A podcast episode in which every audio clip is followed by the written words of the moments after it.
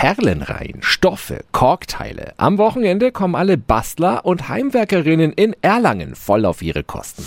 365 Dinge, die Sie in Franken erleben müssen. Marvin Ocken ist der Veranstalter der Bastel- und Kreativmesse in der Heinrich-Lades-Halle. Guten Morgen. Guten Morgen. Was gibt's denn alles bei Erlangen Kreativ? Der eine Teil ist natürlich der Verkauf von Materialien. Da gibt es alles aus dem Do-it-yourself-Bereich zum selbermachen.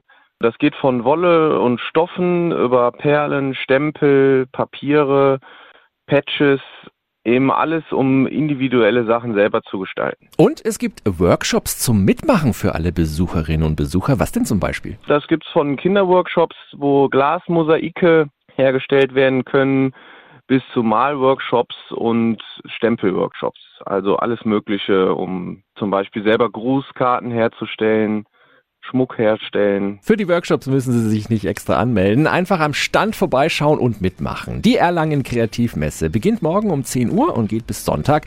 Alle Infos und wie Sie an Tickets kommen, finden Sie online auf radiof.de. 365 Dinge, die Sie in Franken erleben müssen. Täglich neu in Guten Morgen Franken um 10 nach 6 und 10 nach 8. Radio F.